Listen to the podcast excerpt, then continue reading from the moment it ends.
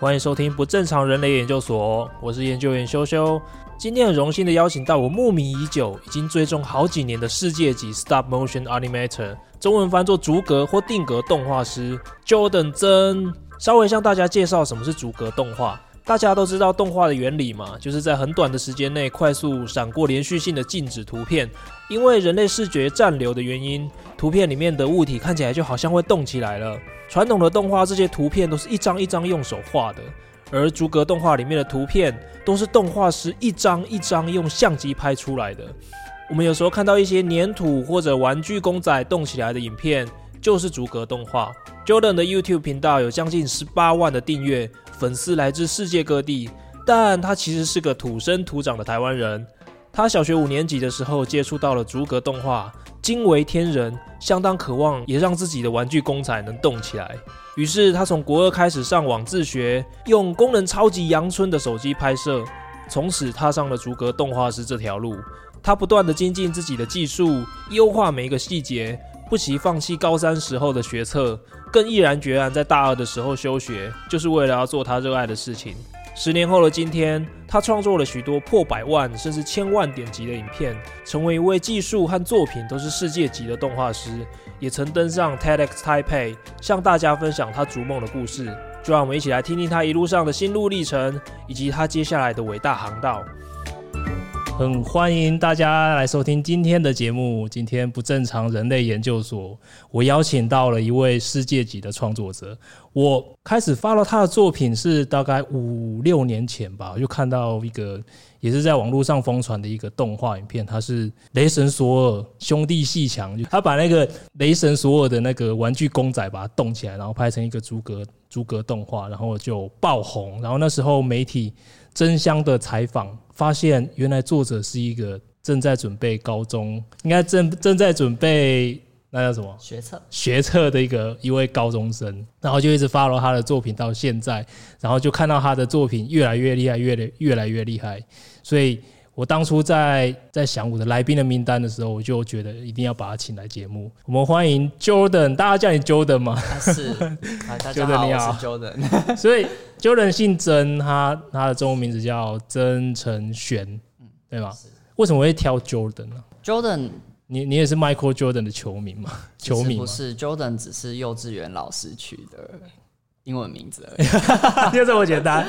对啊，就就这样用到大而已。欸那对，好，还蛮简单的。所以，因为你的年纪真的很轻，你现在二十四还是二十五？二十三，二十三岁。呃，在几个月二十四了。哦，在几个月二十四，所以你是七六月生日。我是七月生日。七月生日，巨蟹座。哇，你好，你好厉害啊！因为我老婆是巨蟹座，她是七月生日。哦。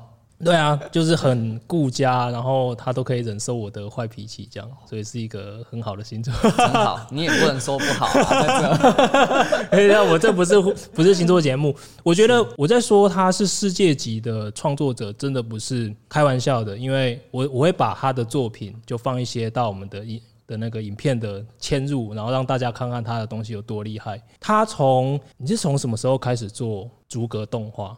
说接触吗？还是先请你介绍一下什么叫做 stop motion 逐格动画？stop motion 就是每秒二十四格的照片，然后用很短的时间去播放它，然后你的眼睛就会产生一种哎它在动的错觉。嗯，那这个东西其实跟我们电视啊或电影运作的原理是一模一样的。嗯，只是 Star motion 是我们就是用拍照去创造这一格一格。嗯，假的东西一格一格串起来，好像真的一样。这样，这里跟大家解释一下，我们平常去电影院看到的电影，它其实是一秒钟里面这种动画的原理，大家都知道吗？它就是一秒钟里面有很多个连续的那个图片，图片。嗯，那在电影的我们电影的规格大概就是二十四格，所以你你要做出一秒的影像的话，你中间要二十四张静止的图片，嗯，来形成它。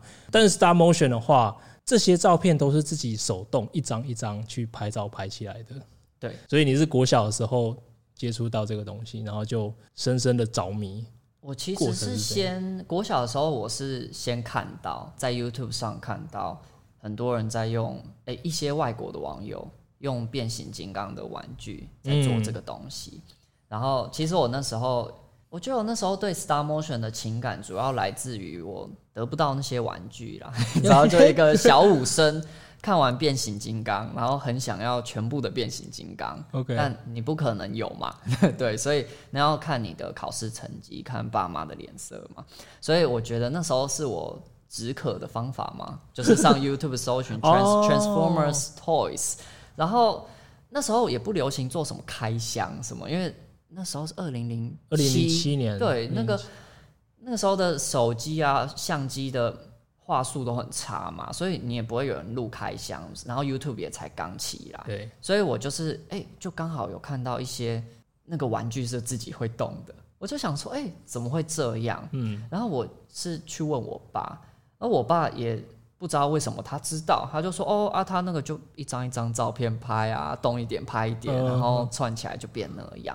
就觉得哇啊很厉害耶，我就很想要拿自己的手边有的玩具也试着做一样的东西，因为我们小时候玩玩具，脑袋里就是会有很多像电影一样的情节跟画面。嗯，对，所以嗯，我一直到大概国国二的时候吧，才开始真的就是哎、欸、拿着一只智障型手机，然后电脑就用电脑试着去做。国中二年级就用智障型手机，应该也是可以，智障型手机就是很多按钮那种 Sony Ericsson 哦，对，但是它还是可以拍照就对了。对，但是你按下它的快门，你要等三秒钟它才会拍一张，超古老的。然后你用没有脚架哦？对啊，那你怎么弄？你用手这样还是怎样？扶着他啊！那时候手机不是很厚吗？对，所以他就站得起来就对了。对，他要扶一下，所以那个画面串起来会一直晃，会有点这样震来震去。然后那个可能光有时候也会一直一直变动就对了，因为它会一直自动曝光，对啊，一直一直自己亮暗亮暗。对，那时候不能就是曝光锁定之类的，手机不行。那你的电脑是就用家里的电脑来剪辑，用 Premiere。哦，那时候没有那么高级，哦，会声会影。哦，也没有。我天哪，那那时候是用 XP 呢，Win 七还没出，所以 XP 有一个软体叫 Windows Movie Maker。哦，Movie Maker，哇，就是内建的一个对对对对最基本的影像剪接软体。嗯，而且它吃到多少张照片就会开始当，它就播不顺，你要输出之后你才能知道我刚串 起来怎么样。然后一秒它只能放七张照片。一秒七张，那就是超卡了。就是如果说你要把它动起来，就变得超卡，超卡的。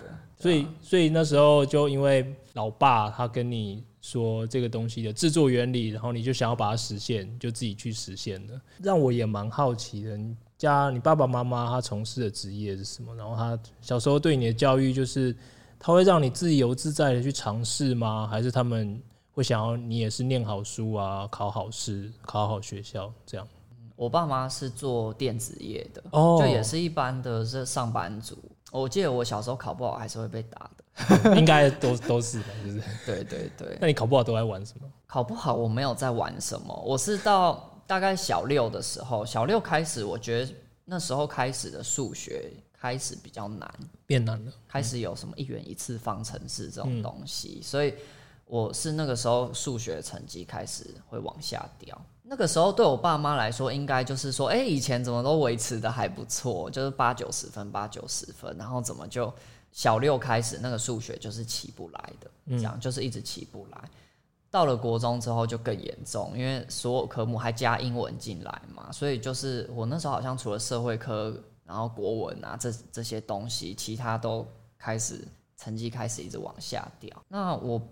我觉得我爸妈是，他们是替我的未来感到担忧了。哦，对啊，因为我们的预计的东计划都是就念到好高中，念到好大学，然后找到好工作。对，就是大家从小都被寄予期望的事情。是，那你这个第一关门槛，你就开始哦节节败退了，这样。所以当然，我相信家家长一定都会很很担心。那他们担心有时候你考不好会打你。那只很少，我要强调很少很少，真的很少。所以爸妈其实对你还算蛮比较不是高压式的教育，他会让你自己去尝试一些东西吗？嗯，会啦。就比如说我在试拍那个东西，其实他们也不会说什么啊，就不会说不要弄那个，赶快去念书这样。对，也不会说哦，他会说。你写完功课了吗？哦，对啊，你如果有写完，那 OK 啊。嗯，对啊，对啊。所以他基本上还是会想要你把分内的事情做完。但是如果说分内的事情做完之后，你想要去玩什么，基本上他们不会太反对、太过问。对，对，他们是 OK 的。那从你国中开始接触 Stop Motion 逐格动画之后，你是怎么去学的、啊？你说从小学五年级就开始看 YouTube 上面的影片，嗯，那时候只是看，只是看，然后国二的时候开始想要照着做，对，所以你当时是怎么去？可是那时候都是一些英文的，绝对没有中文的资讯嘛，跟教学嘛，所以你是怎么样去吸收相关的知识，然后去看哪些东西去学习的？我记得那个时候就是 YouTube 上我在看的 Star Motion 的创作者们。他们很多人都会在底下问他说：“你是用什么软体做的？”哦，所以基本上都会打个，他会打啦啊，Windows Movie Maker 这一看就知道是个软体。嗯，我我记得我印象中是这样，我有点忘记最早我是怎么知道说这个软体可以拿来做这个事情。嗯，对。然后其实我学那个软体，我没有看任何的教学。因为 Movie Maker 的界面很简单，它的功能也少到不行，oh. 所以我记得我那时候就一张一张照片丢进去嘛，我就滑鼠一张一张把它拉短啊，拉到最短，嗯、就时间轴你把它拉到最短，然后就这样播。那个时候最一开始土法炼钢是这样。嗯所以其实，因为动画的原理真的很简单嘛，我们用在笔记本上面画也是一样的原理，所以你也是用很简单、很简单的原理，然后做。以前我还会在手机上自己很快的这样按，这样播，这么还动画。对啊，对啊。啊，我真的开始需要英文去学软体，是我开始要做特效的时候。大概国三的时候，特效是用什么软体？用 After Effects，用 A E，到现在还是对 A E。你你 A E 七年前就用的超强了，我看你那些没有啦。你干嘛？有一些现成的素材了。所以你就哪时候开始接触 After Effects？应该是国三毕业那个暑假，升高中嗯那个暑假。对，而且那个软体打开来全部都是英文的。没有中文版吗？那时候没有，没有，没有，还没有中文版，没有。所以，而且它的概念跟我们以前接触过的软体又长得不太一样。黑衣超超可怕的哎！所以那时候我连 我连怎么丢东西进去，然后怎么把它生出一个影片出来，这个步骤我都我都不清楚。黑衣超可怕的，我还要买那种那种什么老师的 A E。那个一天让你上手那种很厚的，那图片都很大张、很大本那种教学书。一天能上手才有鬼。对啊，但他教的都蛮简单的啦。哦、就我觉得那时候那些东西有一点帮助。后来就开始在 YouTube 上，你打你想学火焰嘛，就 After Effects Fire Fire，对，就很单纯。嗯，对，然后就会有一些老外教的蛮浅显易懂的。嗯可是老外讲英文，那时候你的听力还 OK 吗？其实你看他做，你只是看他点哪。对嘛？其实他那个步骤差不多，反正你就照着他的步骤做就好了嘛。对。然后你一边听的话，你你英文听力也会变强哎，有啊。嗯，而且后来让我们的 AE，应该大家学 AE 的人都这样，就是让我们的 AE 开始。有很显著的成长，是一个叫 Video Copilot 哦，Video Copilot 就是连阿 D 都是跟他学的啊，Video Copilot、啊、就是那个年代。Andrew Kramer 啊，对 Andrew Kramer。然后他的英文是像前呃去年我忘记几月几个月，大概半年前他有来台湾。哦，真的啊，对他有来台湾就是。就是业界的一群朋友，他们有邀请到他来做一场很大场的讲座，哦、然后我们很感动，这样，而且在现场也听他讲话，嗯、我就觉得闭上眼睛，啊，不用闭眼睛，你就看着那个荧幕，你会觉得你好像在看教学，你会忘记他人在现场。然后他是我至今唯一一个就是看 A E 教学，我每一个字都听得懂他在讲什么的人。所以他的口音很清楚，讲的很慢，这样子。他的咬字啊，跟腔调都很很非常的纯正，而且他的教学也不会，嗯、呃，很长篇大论，或者是他很紧张，嗯，都不会。他就是一个很有自信，然后。边做教学边开开玩笑，嗯嗯这样，会让人家听得下去、看得下去，就是有他自己个人风格的浅显易懂的教学，而且他会毫无保留的把那种电影级的做法教给你。这样。所以你在二零零七年，哎、欸，你说从国中开始看他了吗？国二、国三？国三那时候大概二零一零了，一零一零。你跟阿弟是同期开始上网去学，跟他学的、欸。哦，真的吗？真的，真的，真的假的？真的，真的，他就是、哦、他就是那个时候也是看那个那个 Video Copilot 开始学自己的影像拍摄跟剪辑。所以你是说他也是那个年份接触的？因为、哦、他因为 YouTube 开始，因为因为 YouTube 就是那个时候比较有多开始一些有价值的教学内容开始出来啊。嗯，所以他也是从二零一零年开始去上国外的 YouTube 网站，然后去学学习。嗯，所以我们是同期耶。哇，因为都是那么早就开始学习影像创作，是，而且重点就是说，你跟他很像，也是因为他一开始也是很讨厌英文。那因为阿迪吗？对啊，你不知道，因为你要讲这个，我很难想象。因为他现在叫阿迪英文，你回去听我访谈，听我访谈啊那一集，他以前也是很讨厌英文，但是因为他觉得英文没有用，嗯，但当一个老师去启发他使用英文的动机之后。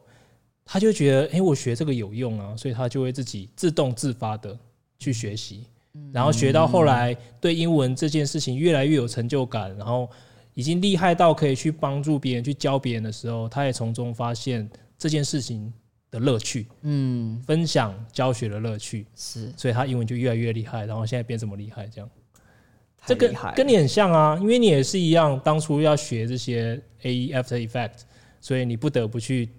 弄懂这些英文的单字啊，到底是什么意思啊？这些菜单上面的英文到底是什么意思啊？或者是说，你甚至有时候影片没办法看懂，你可能要去研究它的 document 的时候，里面都是英文，那你就被迫要去，也不是被迫，你就有这个动机要把这件事情弄懂，你就会去把自己英文不知不觉就会变强。但其实真实倒不是因为这样，哦，真的吗？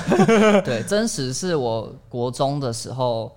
呃，那是英文是我最烂的科目。OK，对，因为我背不了单字，我不知道为什么。然后结果那时候的老师安排了师，他把班上的成依据成绩分了师傅徒弟制。嗯，然后师傅就是段考成绩九十分以上的，然后以下的就是徒弟嘛，我就是徒弟嘛。然后我分到的那个师傅是一个女生，然后你喜欢的女生，你怎么知道？这样都不但，但是也不全然是这样，是因为他好像一个学期会换一次师傅这样子，所以我其实也有被其他师傅带过。那师傅怎么带徒弟？就是说他每一篇课文都要定期去跟那个去念给英文老师听，这样去背给英文老师听，然后英文老师会根据你。有没有背的背的好不好，咬字咬的好不好，他会给你个分数。那其他的人在教我的时候，我感觉他们都是自身难保啦，就是他们都急着顾自己，就在背背自己的。然后我问一下，呃，他这个怎么念？他就跟我说，那这个怎么念？这样。但是我那时候后来当我师傅的那个女生，她她是成绩蛮好，而且她游刃有余到她会来关注我的。他会跟你说这个是问句，所以你的尾音要上扬。嗯、对，那这个是怎么样？这样子，那一方面可能是喜欢他啦，那另外一方面，我觉得也是你感觉这个人很用心在教你，他是很蛮真心在教你东西，然后让我觉得说，哎、欸，英文其实蛮好玩的这样子。哦、所以从那之后，我的英文就有慢慢一直越来越好，而且后来毕业了也一样，就是到我高三的时候。英文变成我唯一一个好成有考好的科目。哎，真的假的？对，哇，那你跟他有还还有什么后续发展的故事吗？哦，没有啊，你有告白吗？就是那个 summer love，对不对？就只有 summer 而已。对呀。你是算初恋吗？看你怎么定义啦。可以啊，好，就是一个一个年学生时期纯纯的一个爱，就是跟自己的英文小老师。度过了一个愉快的夏天，然后让你激起 对英文的兴趣。所以，哎，说真的，那个大家都知道，你要学一个语言，其实那个对异性的这种追求是一个超级大的动机。对，因为你要跟他交谈啊，你总不能一天到晚跟他大眼瞪小眼，然后面微笑，然后做那些不用讲话的事。其实也可以，但如果说你要做更深入的 交谈。或者是更了解彼此，语言一定是必要的。是是，好吧，那对，所以至今都感谢他。不错不错不错。那那你就从国二开始就看那个 Video Copilot 的影片，然后自己开始慢慢越来越强，嗯，然后就到，但是功课除了英文之外，还是没有什么大起色。因为高我刚刚讲的那些难的东西，到高中就是更难。对啊，对啊，国中到高中又是一个很大的跳升。就是我记得高一的时候，我还会每个礼拜会跟朋友一起去图书馆念书。嗯、高一，OK，对，但我都会在图书馆睡着，因为我们后来的图书馆很舒服。慢慢的到高二吧，那个数学我已经看不懂，我连题目都看不懂，它是什么意思了。跟我跟我国中升高中的时候也一样，我国中就是功课很好啊，全班前几名啊，也有全校十几二十名，然后就觉得自己不可一世，你知道很厉害。然后考进台中一中之后，我就发觉 发觉每个人都每个人都随便练练都比我厉害，然后我又没有去补习，所以就越来越没有兴趣，因为真的都看不懂。所以你当时也是因为在课业越来越难的情况之下，他比较不能给你有。成就感，嗯，或者是你就觉得我再怎么努力都没办法念好，所以你就越来越投入逐格动画的制作嘛。那时候，那个那个时候是怎样？对，而且那个时候有一个时空背景，就是我的爸妈在外地工作。咦？所以其实我高中大部分的时间是自己一个人住。你不是泰山高中吗？对啊，所以他们是本来就在外地工作，还是他就可能出差？没有，就是那个时候就开始是很长期的，可能他们一两个月会回来个一个礼拜，类似这样的一两个礼拜。你爸你妈都是哦？对，所以就是变成说，我都自己一个人，顶多就我阿公阿妈可能哎每个礼拜会来一天两天，就我阿妈可能会煮个吃的给我吃。那那那你家里有谁？就没有啊，就你而已。对啊，你到那时候有十六岁了。你刚刚是在想法律问题吗？不是啊，我是想说你还蛮厉害的，我没有想到法律问题啊。我刚刚是在想法律问题，所以你是独子哦？哎，是啊，是啊，你是独子，就是我一个小孩而已。那真的难怪，因为你没有人陪你玩，是机器人。哎，其实我是 觉得说是没有人去，嗯，刚好我爸妈也都看不到，所以没有人去介入。说我后来改成都不太念书，然后就一直拍东西。你知道吗？就这件事变成是不受干扰的，因为他们工作忙又不在你身边。对对，他根本你你健健康康的就 就 OK。对，然后成绩单给我阿妈签 了。阿妈啊，我看不啦，这没有不会，阿妈阿妈看得懂，阿但是阿妈就会说哦啊，怎么考这样？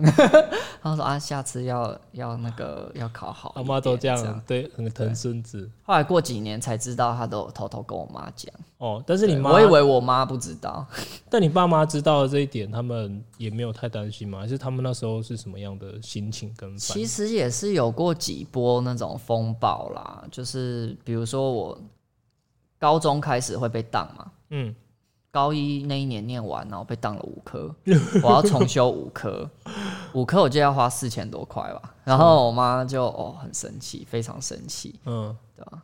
就是她会觉得说，那时候就其实也有讨论到，就是说，就是他们是不是要介入，就是不让我拍片这件事，因为他们会觉得说，是不是那个影响到我念书这样，然后被当被当五科，嗯，就他觉得那样根本没在念。对，就是也是有过这样的争吵啊。那后来怎么解决？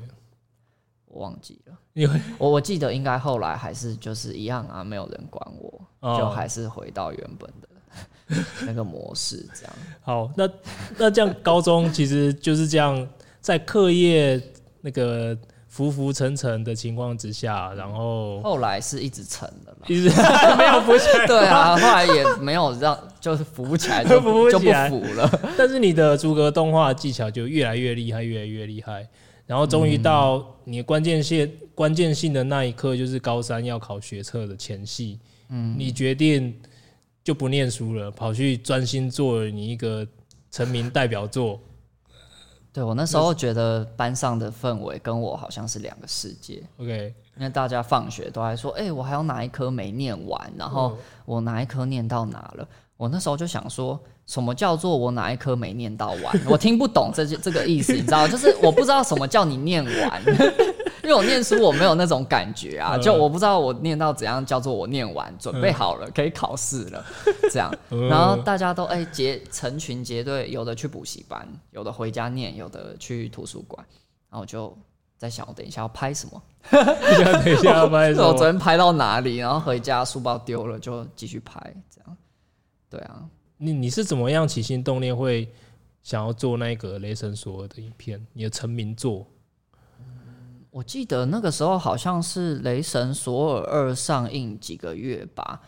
那个时候漫威蛮已经算蛮红的，嗯，就是复仇者联盟一跟复仇者联盟二之间的时期。对啊，我看你做了蛮多钢铁人，所以那时候整个整个漫威你都对在看，就是从变形金刚跳到是蛮喜欢漫威的，嗯。对，然后《雷神索尔二》是众所皆知的很难看的一部漫威电影。对，二真的很难看，一很好看，二很难看。对，但我不知道为什么我那时候没有觉得我很不喜欢那部，就我觉得他打的还算帅啊，只是有些地方真的就蛮无聊，剧情无聊啊，对，剧情太合理啊。对，但我记得我那时候在电影院，我是觉得他的锤子敲人的声音很好听，我不知道为什么我很喜欢。他那个锤子敲下去那一种力道感，尤其是电影的那种重低，嗯，对对，它有一个 king 的，对，然后会有雷电嘛，对。对，所以我那时候就，哎，我不知道为什么，我就突然我就觉得我要去买一支雷神索的小乐高，因为我记得那时候我没有什么拍过乐高，我想要试试看这样，所以我就是就选定雷神索，因为它是距离我那时候最近看过的漫威电影。反正就是因为对他的一些电影里面的特效啊，或者他的武器啊有兴趣，你就想要做一个有关他的影片。对对对，那想要重现那个很帅的场面。那你花了多久的时间？欸，那部应该花了一个一个多月吧？才一个多月哦。可是算快，因为我记得我那时候假日也在做，然后放学也在做。嗯。我记得我那个时候创作动力非常强，所以因为你就下定决心，我要跟考试完全一刀两断。对，其实应该没有你说的这个决定性的瞬间呐，纯粹就是啊，我也念不了书，我去做我能做的事，所以我其实真的没有想那么多。那你爸妈那时候也？反正他还是在出差，他也不知道你你的这个 这个。偶尔会打电话来说有没有在念书啊？有什么、啊？那个要念啊，对吧、啊？努力一点，看能不能不要考到太烂的。好吧，所以你就他们是鼓励我说，就是你真的是先认真念到一个好的大学，嗯、好的大学就会有好的学习的资源，不是文凭，他强调的是资源，就是说你要做动画，嗯。他觉得说，那会有好的动画老师或什么去教你，你才你这个东西你才能成气候，知道吗？所以他们支持我是支持我，然后他希望你这个体制，就你会先过一下前面的那个门槛。OK，因为我妈那时候说了一个，她是说她很怕，就是说她也觉得我有天分，她觉得我有天分，可是她要说，那你如果考不到好的大学，你是不是你的天赋可能就被埋没？对，这个没有任何的逻辑关联，但是你那时候其实已经深刻的体会到了，其实能够让你学习，你学习你的老师是 video co-pilot，其实不是大学里面的那些课程，因为你在一个访谈里面好像有讲过嘛，你是从小到大这个东西都是自学而来的，嗯，然后大学的那种套装的课程，它并不可以，它没办法教给你你想要的东西，嗯，所以你觉得？其实大学对你来说就是没那么重要吗？还是怎样？你觉得？我觉得这是我们网络世代的一个机会吧。对，就是才让我们有选择的余地。嗯，对。我其实现在现在过呃过了这么多年嘛，我不会觉得大学不重要。嗯，其实我会觉得说有受过大学那种系统性的教育的人，其实也还不错。就我身边也有。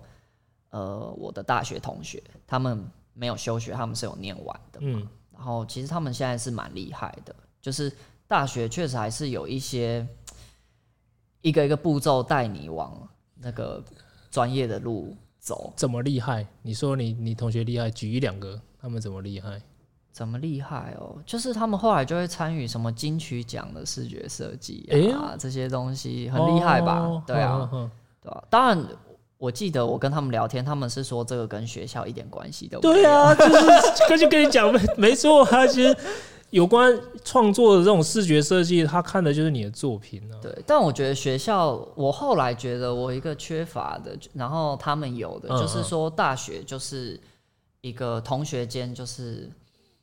没有任何利害关系的一种情谊，oh. 然后这些人其实你们在一起做这些作品，然后一起你们在你们就是在学习怎么共同作业，嗯、你们学习怎么去呃分工合作，然后去完成一个你一个人不可能做出来的作品。嗯，然后这些人在你毕业之后，他也是你的人脉。对我，我觉得其实大学可贵的是创造一个这样的环境。嗯，所以你与其说你说师资啊或什么，其实我觉得最可贵的是。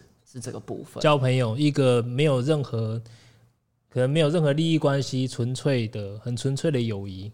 可是你不纯粹，如果你刚刚讲人脉的话，其实你现在开始建立都可以啊。这些人脉，嗯嗯，就好像我我前几集访问的那一个小白，是他虽然说没有进到大学，但是他一直有一个焦虑，就是说，就像你讲的，他的同才们都到大学里面去交朋友。可能去学到一些系统性的东西，嗯，所以他就很焦虑，他就要让自己变强，然后他就要自己去找到他可以去学习的对象，或者是可以一起共事的同才，所以他现在共事的对的那些对象都是绝对是在他的他在学校里面的同学，可能在工作个好几年都没办法接触到的对象，像是台湾的一些顶尖的导演。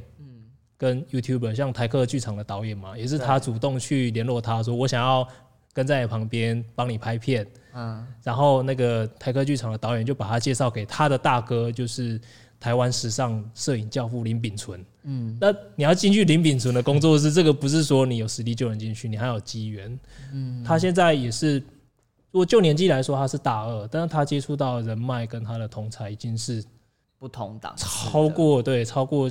可能学生的档次太多的，你说的这个观点也还蛮蛮对的。对啊，而且你刚刚讲的有一些朋友，他虽然大学毕业了，进入了他的像金曲奖的视觉设计，可是我觉得这大但是大部分的人在台湾，大部分的人其实就跟你之前分享有讲过的，他们都是很多都是为了要进大学，为了拿文凭进去，并不是说我真的对这个科目有兴趣。对。所以你你为什么当初也是？你当初为什么进了那个昆山之后会想要休学？你觉得那不是你要的吗？它不是视觉传播，也是你的，可能跟你兴趣比较相符的东西吗？说真的，我觉得休学，我休学的原因还真的跟学制没有什么关系啦。学制是什么意思？学制就是这个教育体制什么的，就跟我们刚刚聊的，我觉得是一些我自己的个人原因啦。什么原因？嗯，就是我那时候身体有一点状况啦，然后就是我后来就变成有很长一段时间，我其实有对自己的健康有很大的焦虑。就是我那时候常常都是，我就也都没去上课，我就是一直坐车去医院检查，一直去医院检查，然后医生一直跟我说。你没有怎么样啊？嗯，那你这么年轻，然后你没有怎么样啊？然后我说我肚子有个地方一直会痛，他就开肌肉松弛剂给我，就是，然后我擦了之后我就觉得哦，那一块肌肉完全没感觉了，然后就是，可是就是我我我就觉得说那个东西真的是，那个恐惧真的是蛮大的啦。大到后来，其实我还没有休学的时候，我就回家休息过几个月，对。对，因为确实身上确实是有长东西，只是就是说去检查，当然是说他是没有怎么样，但我自己会害怕，你知道，就是那时候变成我好像比较没有在想，比较没有在想怎么去让自己的事业很发达，或者是就是我我那时候那一年那一年一两年真的是脑袋突然都没有这些东西，对，我只有自己一直在。就是一直在想说，我身体到底出了些什么问题？对对对。那后来怎么解决的？后来其实就是我就休学了嘛，嗯、因为后来就是说，即使我，呃，我休息，我在台北休息，后来回到台南继续就开学了，回到台南我也都没去上课。然后后来我爸就说：“你如果要这样，你不如就休学好了，你就不要就不要在那边浪费时间，就不要浪费钱跟时间在那边耗这样。”所以我后来就变成算是。这样变成 freelancer 了。然后，然后我你你说后来怎么解决？我跟你说，后来就是就是我快乐的过日子，就自己一个人在台北，然后就这样子。就后来就后来这件事就没有怎么解决，就没有，就自然而然的就哎、欸，因为你有其他事情要忙了，然后可能就。所以我们那时候也有在想，是不是上大学我有什么很害怕的事情，哦、是我一直在逃避的，这样、嗯、也有可能。哎、欸，那还蛮阴错阳差，然后就变到你现在的生活了。对，大二到现在几年了、啊？其实现在已经对啊，我如果如果有大学有念的。哇，现在已经毕业，毕业然后第二年，对对对，对。那你这几年是开了自己的工作室，然后开始接案子吗？你一开始是这，这几个月要去，就是办公室行号出来了，欸、真的、啊、现在还没，现在哦，恭喜恭喜恭喜！所以你一开始是变成 freelancer 之后，因为你休学之后要找找一些事做嘛，那你最喜欢做的事还是逐格动画？然后你是发现它有商业价值的吗？你觉得其他人有需要？可以付钱来帮你们，请你帮他做这些东西。一开始是怎么开始赚钱的？嗯，一开始其实是因为上新闻那个契机嘛，哦、就是学测学测那阵子，所以就开始会有工作邀约。所以我那时候高三还没毕业，我就会有接一点点案子，哦、一些小案子来做。但是我觉得那个时候，其实我最想做的一直都不是案子，就是我其实想要做自己的。YouTube 内容。哦，对对，就是我想象的一系列的东西想要拍，这样，所以那个时候我记得我休学，我正式休学，然后就是我的时间都是我自己的时候，其实我对这件事还蛮兴奋的，就是我觉得说，哎、欸，我所有时间都可以拿来经营自己的频道，做自己，不像以前我还要下课，然后再自己偷时间来那个，嗯嗯嗯，可是我我觉得这几年。当你有所有的时间去做这个东西，然后它变成你的职业的时候啊，我觉得那个时候我开始会觉得 Star Motion 变成一个很有压力的事情。对，因为我我会开始去想说，那你前面讲的商业价值，我拍的这个东西有商业价值吗？我不知道。然后我拍的这个东西有人喜欢看吗？尤其是你费尽千辛万苦做了一个东西，然后你就 然后你就盯着那个点阅率，你就发现，哦、你你开始不会被那些数字有给你压力了。对对对，就是那些东西会开始导致，我觉得我那时候就开始会蛮混乱的。嗯，比如说那时候哦，美国队长三上映，我就觉得那我要拍个。钢铁人跟美国队长打架，而且就是你要赶那个时刻，就是正热的时候，你要把它拍出来。对，然而通常我赶不上那个正热的时候，因为我要花做很久啊。对，然后就是做出来，你就发现说，哎，我完全搞不清楚我的频道的东西到底哪些是点阅率会好，哪些点阅率会不好。因为美国队长三不红吗？可是我拍出来它，它它是我的后期的影片，就是比较近几年的影片里面啊。它绝对是前三名的点阅率超差的那种影片，对，就是跟我当初为了点阅率去拍它，完全是不同的，呃，不一样的局面嘛。所以我就发现说，哎，我为了点阅率去做东西，其实也不是一个很，也不是一个对的事情。这样，所以我觉得后来我就是陷入那种很迷茫的嗯的状态，就是那我现在到底要拍什么？所以。其实我电脑里有蛮多那种拍一半然后就丢掉的废案，嗯，对，这也是为什么就是这几年我的频道其实更新率非常非常低。对啊，我看到有很多拍一半，像是美国队长那个你拍了两集，然后那个进击的巨人拍了一集。哦，进击的巨人本来要拍五集嘛？对啊，然后就走一集。我到这几年，我每年都会看到有人在底下留言说，对啊，他说二零一八了，我还在等 二零一九了。然后我就觉得，我觉得我很不想看，我又不是，我不是故意的。所以那时候，那时候对自己，因为我觉得，其实创作者，尤其是你把兴趣转换成你以后要靠它为生的时候，真的会有这种可以说是阵痛期。因为，嗯，当你为了点击率去做事情的时候，你会，你做你你做这件事情的初衷，已经不再是为为了纯粹为了自己爽了。自己做了开心，嗯，所以做出来的东西一定会不一样，对，真的。所以你说《进击的巨人》为什么生不出第二集？那 那时候拍那种东西就是一个粉丝二创，很开心啊，对啊。然后后面就开始在想，我连他音乐都不能用，会有版权问题嘛，对不对？然后呃，对啊，就是会想很多啊。我花这么多力气，因为《进击的巨人》，尤其那一部。又是我的片里面数一数二很难很难拍的一部片，因为它连它背景整个都是假的。对啊，对啊，因为他要飞檐走壁嘛，啊、我没有办法生那个场景给他。对，然后我那时候一直是觉得，等到我找到人可以帮我来处理一部分的工作或怎么样的时候，或 YouTube 可以稳定的供应我的收入的时候，我再做它的续集。然后他就是，所以那续集一直没有出来，大家都在敲完。对，因为后来就还是就是会需要靠接案子。那你现在都接的是什么样的案子？我接的案子目前大部分还是玩具商的哦，或者是我对，嗯、或者是游戏公司的。对，然后嘿，目前还没有什么接过比较不一样的。可是这种玩具商在台湾，他给的钱够吗？就是。感我自己，因为我对玩具商其实没有什么研究，嗯，那它的市场大吗？市场大才它才有行销资源可以下给你，它才有钱请你做这么复杂的动画。嗯，就我目前接触到的台湾的玩具公司其实不多，就是我们说是台湾的玩具公司，然后嗯自己生产产品，嗯，这个是 LEGO 那种，对，那种是代理对，那个不算。就真的完全是台湾厂厂商自己做的话，其实他们主要还是要靠外销，就是、嗯、对他们主要还是外销。然后就像你说的，他们的营收也不是真的有多高，这样。对，所以其实我我也是尽量，就是因为都是我一个人负责百分之几乎百分之百的工作，嗯，所以价格我也是尽量能优惠就优惠，这样。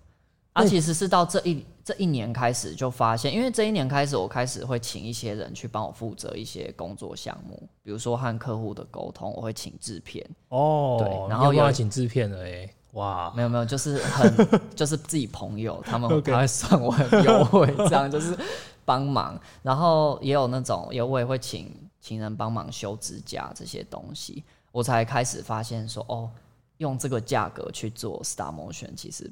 不太行，对啊，对，不是一个可以长期存续的模式。嗯，对。那你是从怎么从那时候开始？你这四五年是怎么活的？我还蛮好奇的。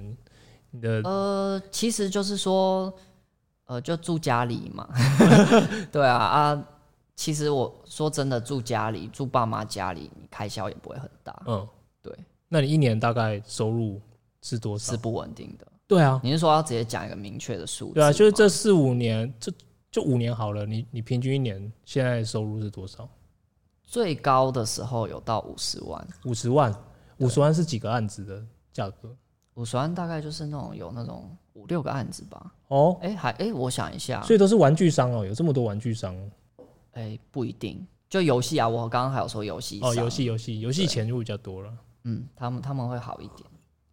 但是这个我刚刚说的数字是最高，嗯，就其实大部分没有到这个数字，所以不是很稳定啦。说实话，因为，哎，你之前有做一个案子，我觉得蛮有趣的，就是你现在频道到现在点击最高的那个一千三百多万订那个点击的新北市对新北市少年队。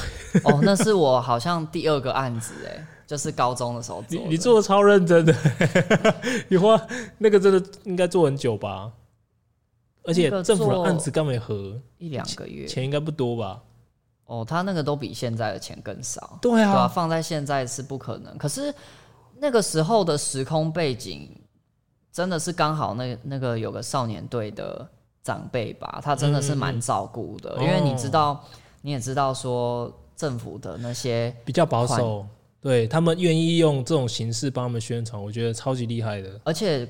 光是我们就讲好了，政府的款项下来是很慢就是他的钱一定有，但是很慢嘛。嗯、然后我没记错的话，是这位叔叔他自掏腰包，整个案子都是他垫给我的，这样等于是后来那个钱等钱下来，他在就是那个案子是他蛮积极争取的，才有、嗯、才有那个案子，所以我其实一直都很感谢他。我觉得蛮了不起的，以一个政府的案子。所以这个就是我觉得很可惜的地方，因为，因为我真的觉得你的你的东西是有世界级水准的，然后你的收入没有办法 match 到 那一个等级。对，你觉得你有去想说这个 gap 到底是怎么造成？为什么？嗯，我觉得也有一个。也有一部分蛮大的原因是 Star Motion 这种很耗时耗力的东西，它本来就不是一个人的事情了。嗯，那其实到目前为止，几乎百分之百工作是我自己处理嘛。对啊，所以我常常会有一个感受，就是说，今天我在拍片的时候啊，我我在拍拍照的时候，它的后置就是没有人处理的；我在后置的时候呢，它的拍摄就是没有人处理的。然后，甚至我今天可能是。在跟客户对分镜，因为我们还是要接案子嘛，嗯、还是要生存。你在跟他讲合约的事情什么的，就是这些东西，你除了要维持自己的基本生活，然后你要保持作品的的进度，对，然后你同时还要在思考说，哎、欸，我的发展性，对，要要就是你作品要怎么改方向这样子，嗯、我也没有办法像其他 YouTuber，他可以日更，就是他马上看他后台。数据怎么样？他马上调整策略，我没有办法做这个事情。嗯，对，所以我觉得我我这一年比较积极在做，就是说看怎么样可以开始开始让有共识的伙伴一起进来去处，就是对我这几个月开始有有在做这个动作，这样子开始做这么多年，我也开始意识到我真的是没有办法一个人去完成这么多事情。其实你的困境也是很多，一开始在做，他想要当 YouTuber 或者是当创作者，他的困扰，他他得从头到尾做所有的事情，就跟我现在一样，是大家都这样，对，一开始都会这样子嘛，对啊。可是他们有几条路是像他就渐渐把自己的频道做起来，有一些稳定的收入的时候，就可以把他不是这么核心的工作。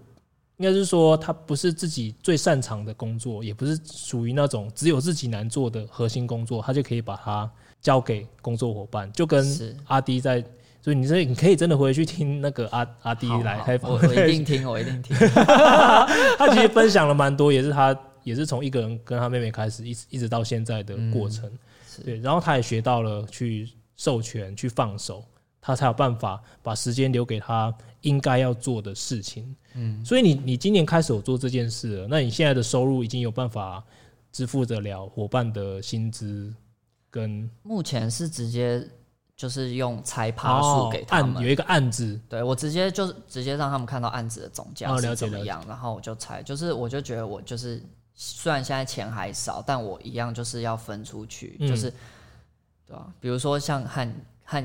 客户沟通到我很一个头两个大，我就哎、欸，我就哎、欸，你来吧。对啊，这件事就交给你。有的人就是特别会谈判，就是像，对，就像制片，像你的那个，他去跟客人谈，不管是谈影片的规格啊，或者谈时程啊，或是谈钱要怎么付啊，什么时候付啊，嗯、或者是说你一个。一个片子可以让你改几次啊？这种小细节，都因为这些也都是我自己处理，我又是创作者嘛，所以我如果跟客户弄得很不高兴，通常那个东西也不会很好看。对啊，因为 你也不会看到它出现在我频道。对，因为因为创作者其实跟业主就就是就一个案子，真的中间要有一个 PM 或者什么去去谈，你才有办法去知道，反正就有一个中间有一个缓冲啊，对，有一个缓冲，要不然他直接。一个要求要求到你这边，然后你也不好意思拒绝，你接下了，然后然后你也完成不了啊，反正就是后来很很多麻烦。会，对，所以你现在就开始有采用一个案子，然后把一些你就专注你自己做你最专精的，像是不管是反正就拍摄是跟影片的后置。那后置嘞，后置我我我觉得你后置做的很精密呢，就是而且你的 sound 你的 sound design 做的很细致诶，就是你那些然后跟那些啊，我觉得。我看了我就觉得很头痛，因为我现在的毛病就是说，我看到一个东西，我会自动分析出它是如何去做出来的。嗯，然后我看到你的东西，我看一秒钟我就很头痛，因为光那一秒我就觉得哦，要做好多事情哦。你光在 A E 里面那些光影啊，然后很多事情同时在发生。对，然后那个 Motion Blur，你那个你那个你那个，然后那有时候还拉焦拉那个对焦点，有没有？那个都哦你。观察的很细，因为自己有厉害，因为自己有在，因为自己有在做都知道啊。然后是是是，我觉得你做的很精准，因为就我的程度来说，我看不到任何的，就是已经都已经，因为已经你已经 out of my league，所以我我看不出来你的那个 可以挑的地方，嗯，那花很多时间呢。那真的花非常多。你可可不可以呃讲、嗯、一下？如果说一个你最近的案子好了，它从一开始到执行结束，你的工作流程是怎样？一开始我们会先先问客户他有没有他希望的故事跟脚本嘛？啊，那这个脚本出来之后，我们会出一版故事呃照片分镜给他，就大概分镜怎么跑这样。然后他确认 OK 之后，我们就开始。照片分镜，你你直接拍是不是？对，因为我画我画分镜画的很丑。哦，对 对对，就是我已经很努力，可是就是我就觉得，哎、欸，奇怪，为什么分镜这么难画？就是反正反正你现场就有东西，你就直接拍起来给他。而且你也知道，我大部分是动作片嘛。我我怎么画？对，就画出来就是漫画啦。其实也可以，可是就是我我我可能就倾向于直接用拍照的。嗯、那如果他有场景的需求，我们就会有外包的配合的场景师会去做场景。哇、wow，这样 OK 对。要看他有没有预算。对不起，对不起。然后分镜，然后场景好了，分镜好了，然后我们就会进拍摄了。这样、嗯，那接下来当然就是拍摄，然后后置，然后对，最后你你讲的你讲的很简单，对我讲简单来说就这样嘛。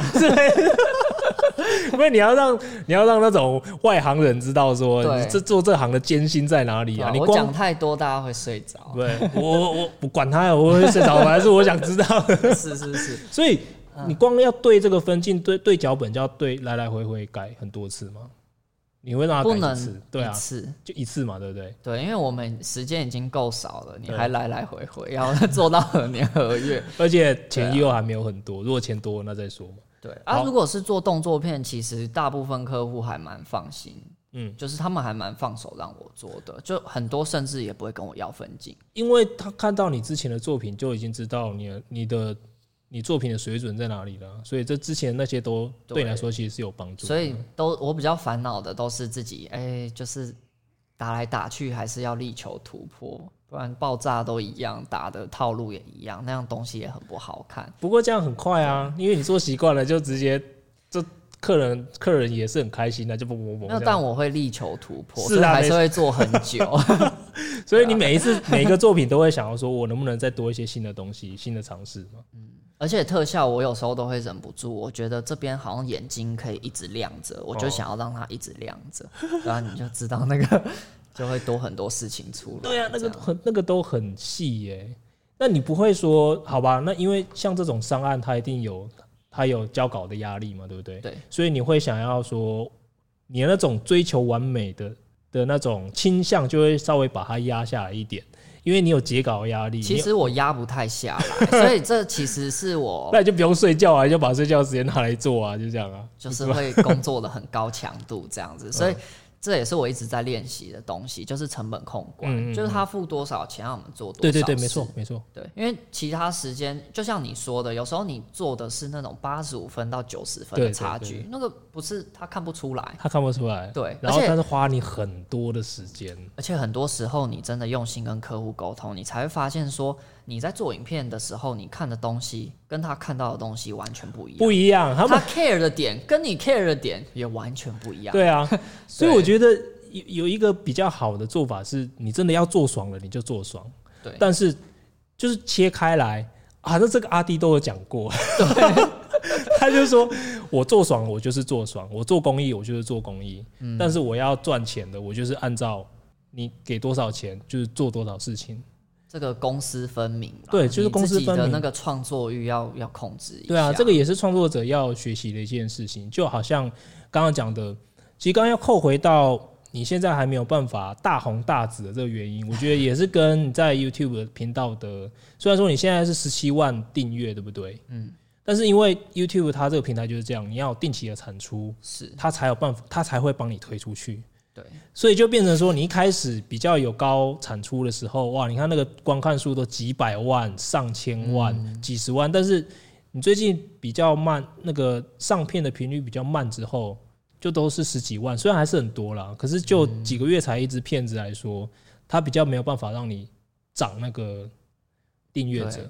而且现在 YouTube 也不会把每个你的订阅的人的内容端到你眼前啊，他是用推荐影片嘛？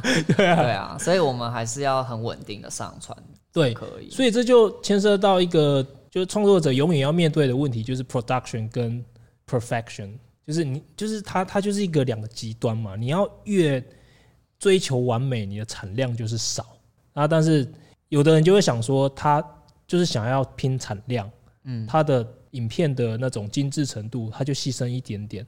嗯，那每个创作者都在这两个极端之内寻求一个平衡。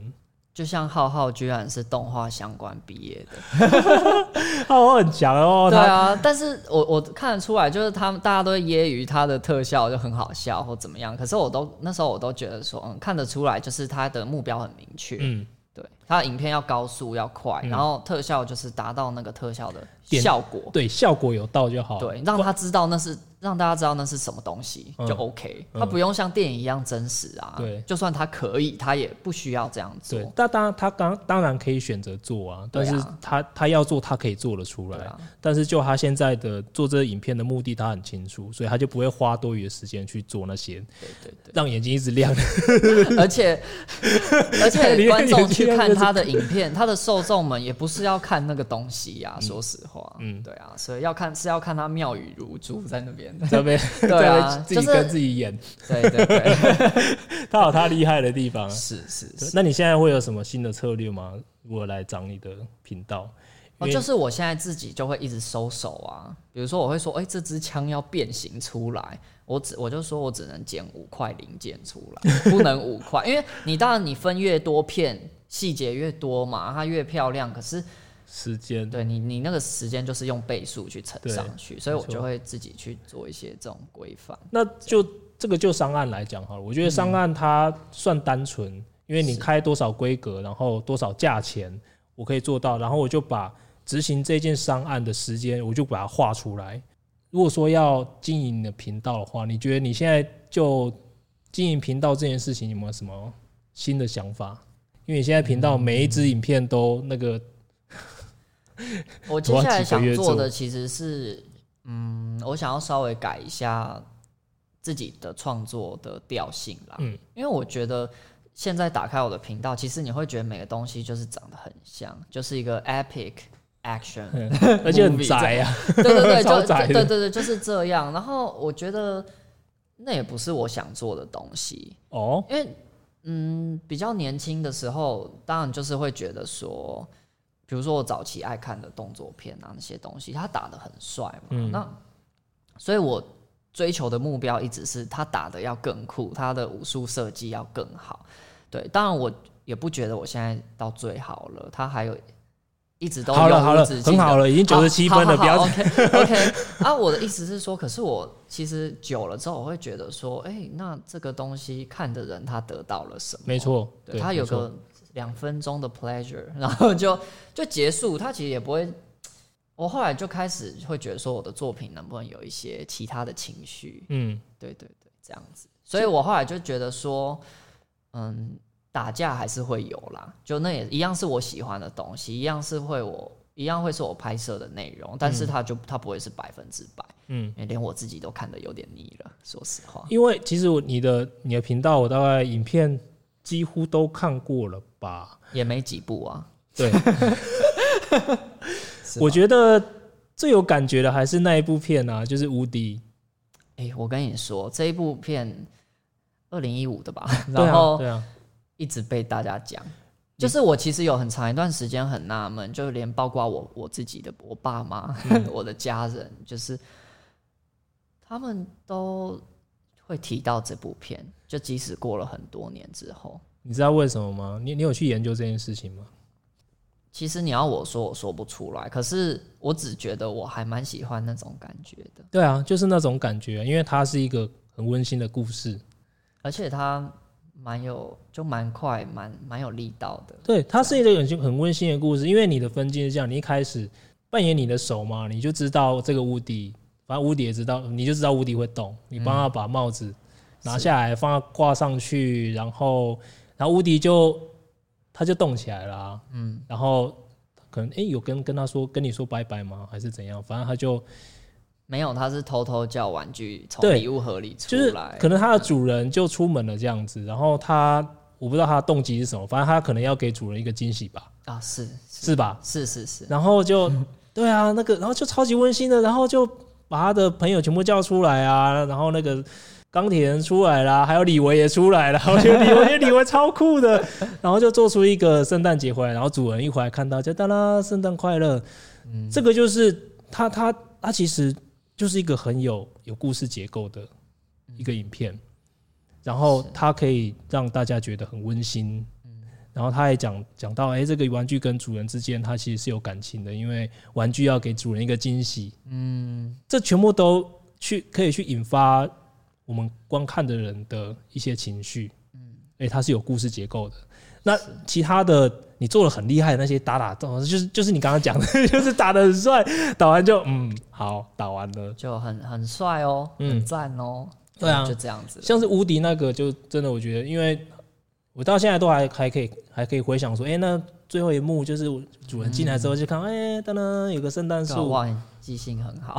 因为那个，因为为什么我记性好？因为为什么？因为他能够让印象深刻，就是他有故事，他有情感。对对啊，所以我觉得这个是或许可以给你一一些小小的方向，就是说，嗯、对，因为你的技术 超强，是技术超强，但是其实，在我们在看 YouTube 上面一些。比较，我觉得它可以让让人一直去传，然后让人家印象深刻的影片，它通常那些画面啊什么的，其实没有太强，但是它的故事很强。嗯，对。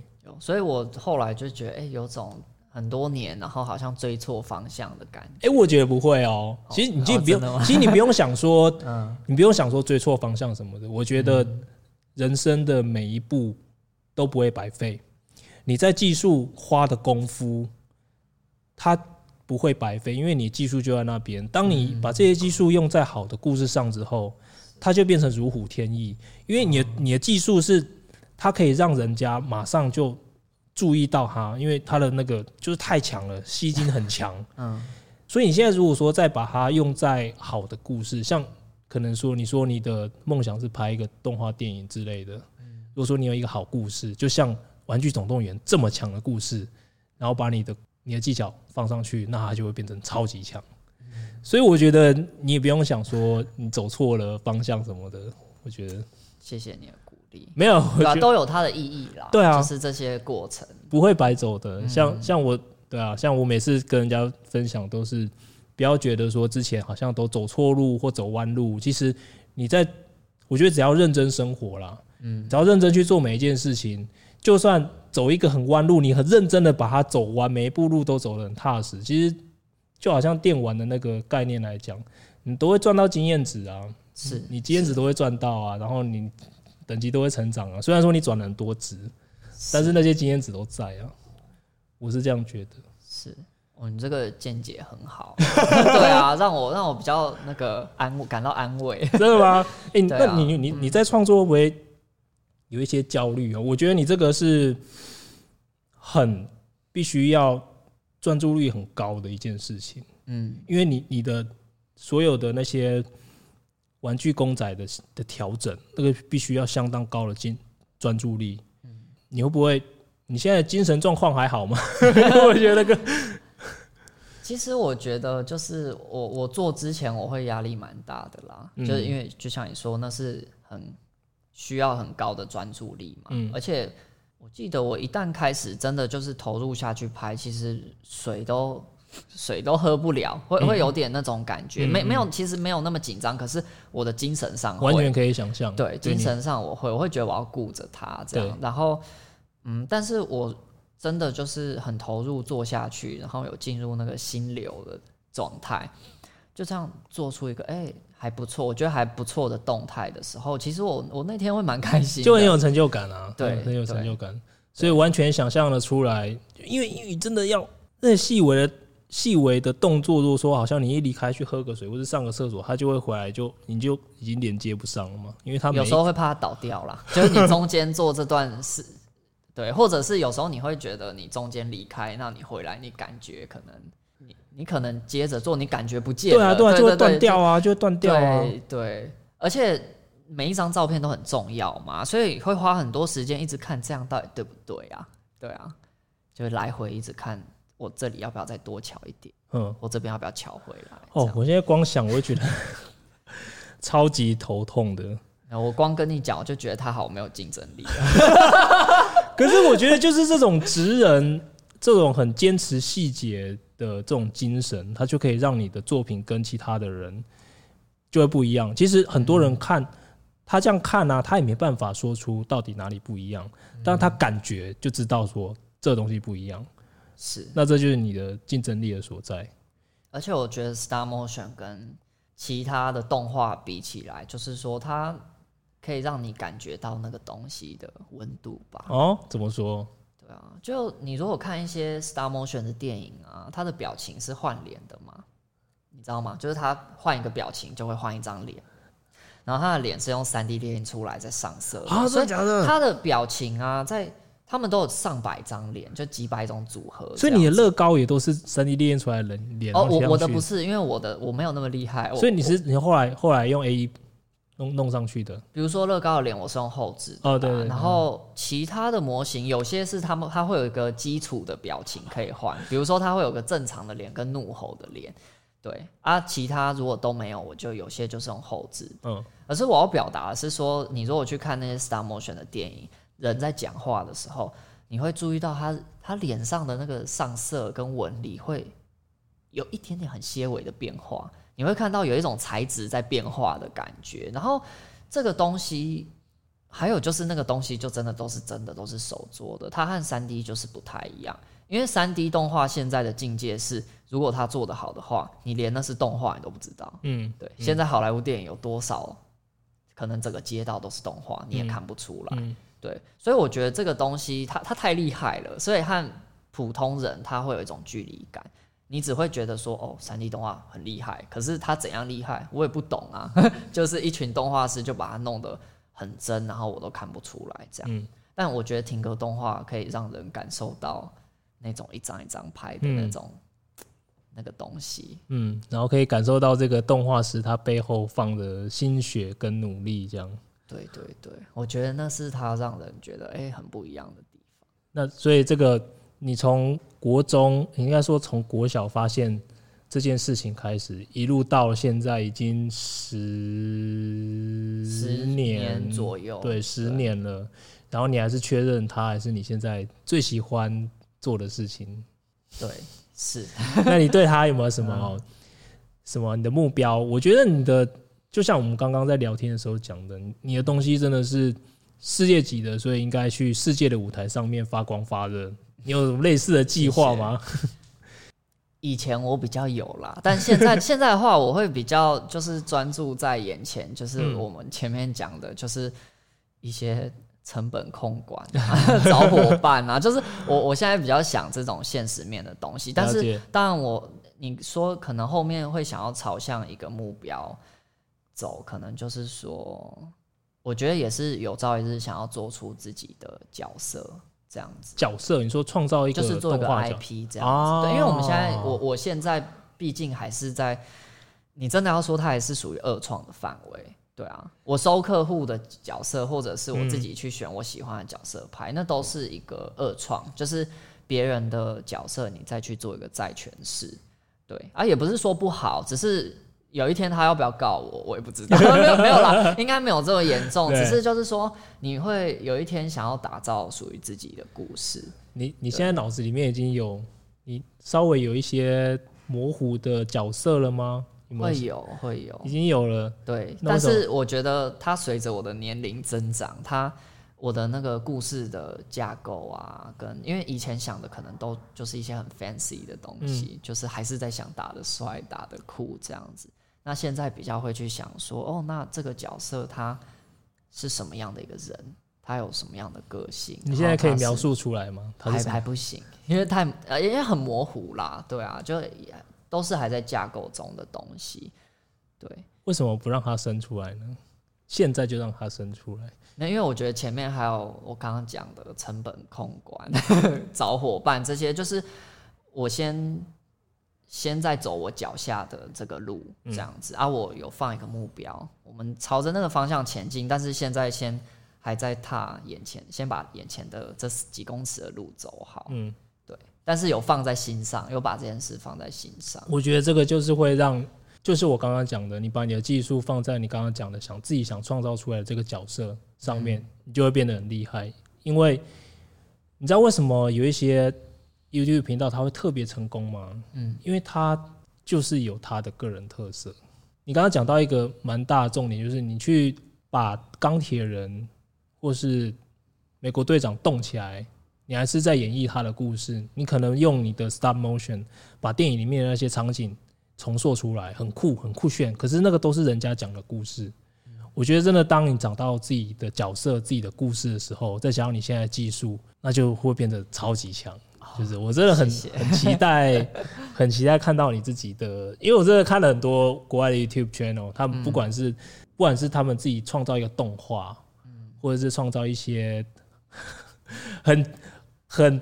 你你看起来，你就觉得他是粗制滥造的，也不是粗制滥造，就是他制作过程他没有很精细的一些可能卡通人物跟角色，可他让他火了起来之后，大家就会来看了。对，就是、嗯、有时候可能也没有我想的那么难，没有那么复杂，真的没有。所以我我我真的建议 就是，你就把它当成一个很好玩的事情。你现在想要说就 try 对啊，你就 try，就是说我现在脑中里面我想要我的主角他到底什么个性啊，然后他现在想要做什么啊，其实。真的不用等到说你已经好像真的很厉害，你已经很厉害了。你不要觉得说是一定要等到很厉害的时候再把这个角色弄出来。我觉得你就让他这个角色现在就出来，然后就跟着你一样一起成长，那大家就会喜欢看，因为大家都喜欢看这种成长的。诶，他就真的是你现在，或许就是你现在的心情，或者你现在在面临的问题，或者你现在面临的挑战，然后你就跟着他一起去解决。其实他就会很很动人，因为他是最真实的。是，哦，你这个建议我会哦，keep in mind。好，对啊，是啊，好啊，那也没错，对啊，就很谢谢 Jordan，所以大家你会希望大家叫你 Jordan 吗？哦，对啊，对啊，就频道就是这个名字。很谢谢 Jordan 真 Jordan 来今天来来我们的节目，然后来说他的故事，然后我也会，呃，这这一集节目可能是少数会把很多他的作品把它。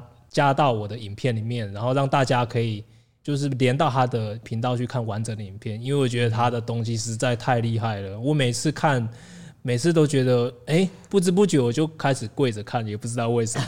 夸张，真的很厉害，真的很厉害。然后我也会很希望 Jordan 他的东西可以可以被更多人看见，因为我觉得他的东西是有世界水水准的。我希望他被全世界看见。或许你可以。创造你自己的角色，或者去创造一个跟台湾有关的角色，让大家看到台湾都是我觉得可以去做的，或许一个参考的方向。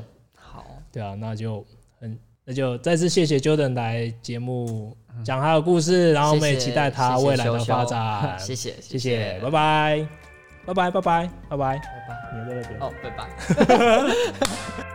听完今天的故事，您是否也像我一样？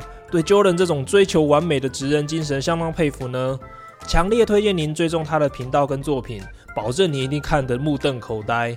如果您喜欢我们的节目，欢迎给我们一些建议跟回馈，不论是在 Apple Podcast 上评分或留言，或者到我们 YouTube 频道跟粉丝专业写下您的意见，都可以帮助我们继续走下去，制作更好的内容。我们下个礼拜见。